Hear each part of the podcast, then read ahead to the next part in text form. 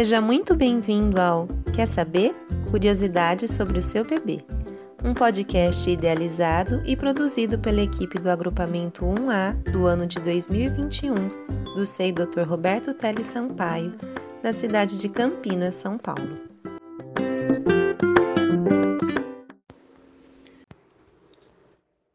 Olá, famílias! Muito bom dia, muito boa tarde ou muito boa noite. Venho trazer para vocês mais um nosso podcast dessa semana, com a participação muito especial.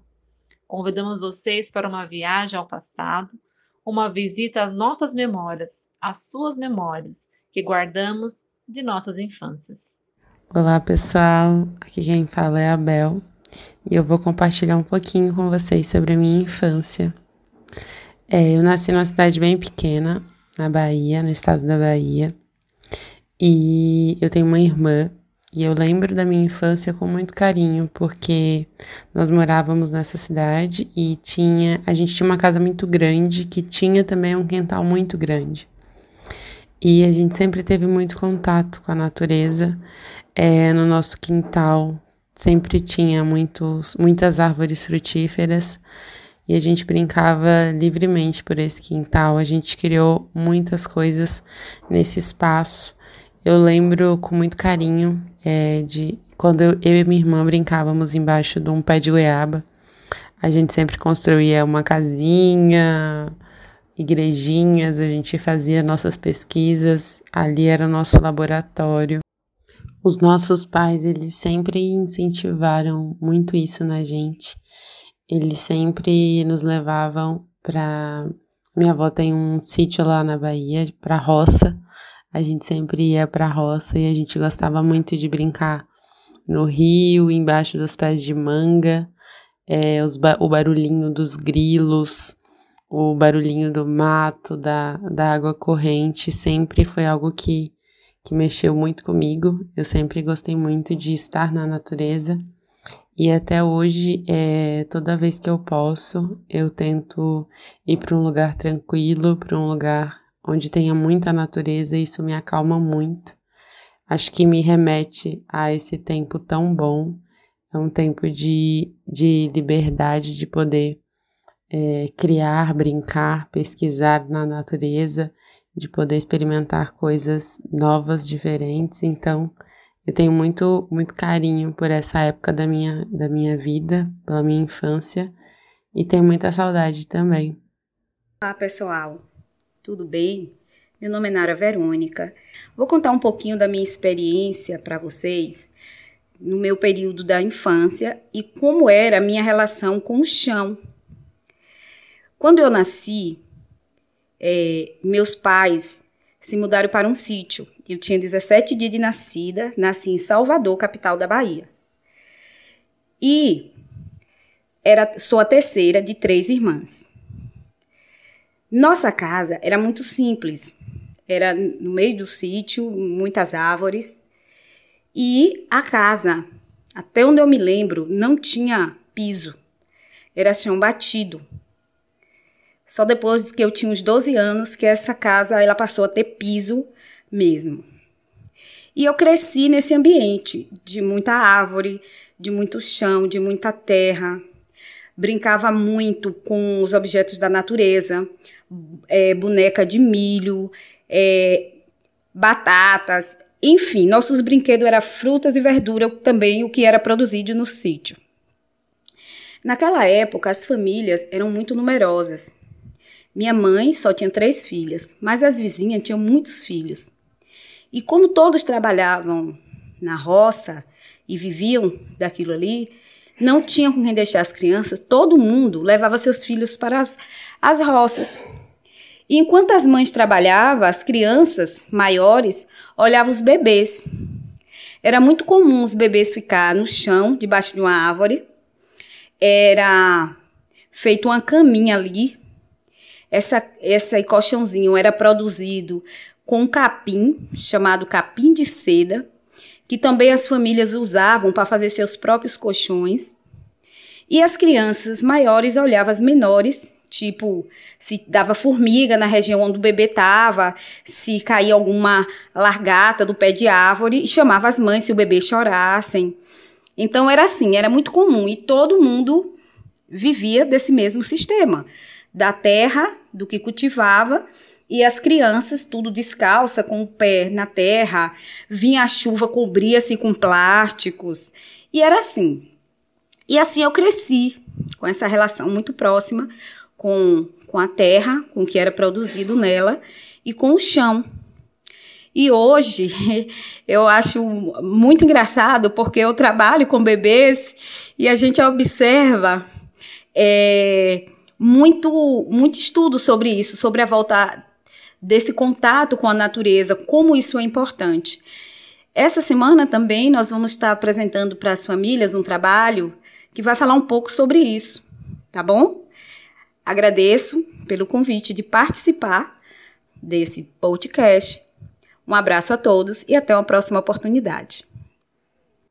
A relação entre o bebê e o chão. Esse é o nosso novo tema. Somos natureza. A correria do dia a dia, a modernização da vida, o crescimento das cidades tende a nos afastar da natureza, da terra, do chão. Nos relacionamos com os mesmos de uma maneira superficial, não nos sentimos parte da natureza. Não entendemos que somos um só. Sem os rios, a água, o solo, não existimos. A maioria de nós temos ancestrais indígenas ou africanos, culturas que têm uma forte ligação e respeito com a natureza. Sabem e sentem que ela é a vida e que ela é a fonte da nossa vida. Essa relação de amor e cuidado é vivida desde os mais pequeninos até o ancião. Às vezes, amamos a natureza como algo sujo.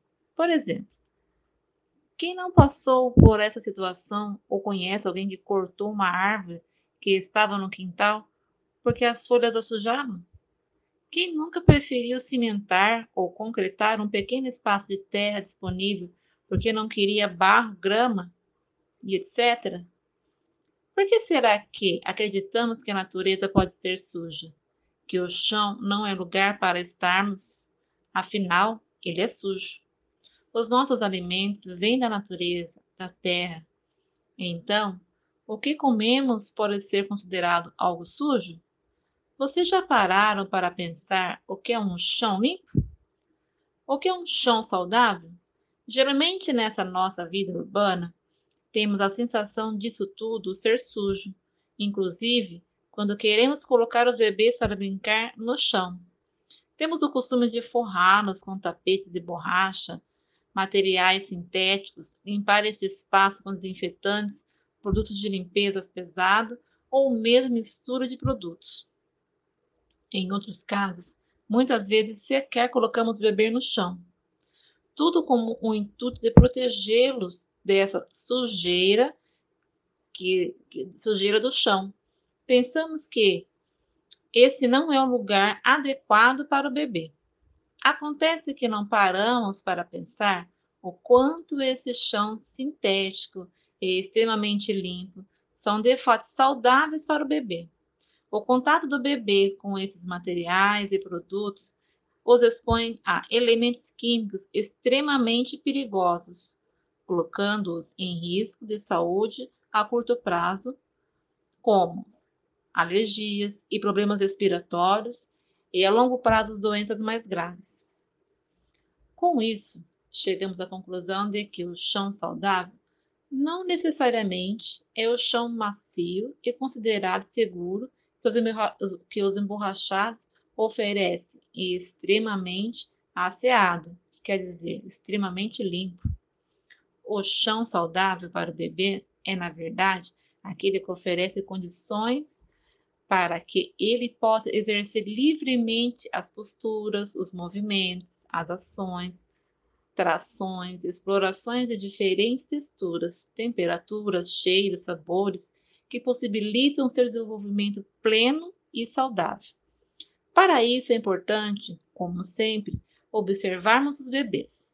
Quando o bebê começa a se interessar pelo espaço que o cerca, é sinal de que talvez ele já possa começar a se relacionar com o chão. O primeiro objeto de pesquisa do bebê é seu próprio corpo. Nesse sentido, delimitar muitos os espaços que esse corpo habita, deixando os bebês por muito tempo em berços, carrinhos, andadores, etc., pode também limitar essas pesquisas. No chão, o bebê consegue explorar as capacidades do seu corpo de maneira mais completa e saudável.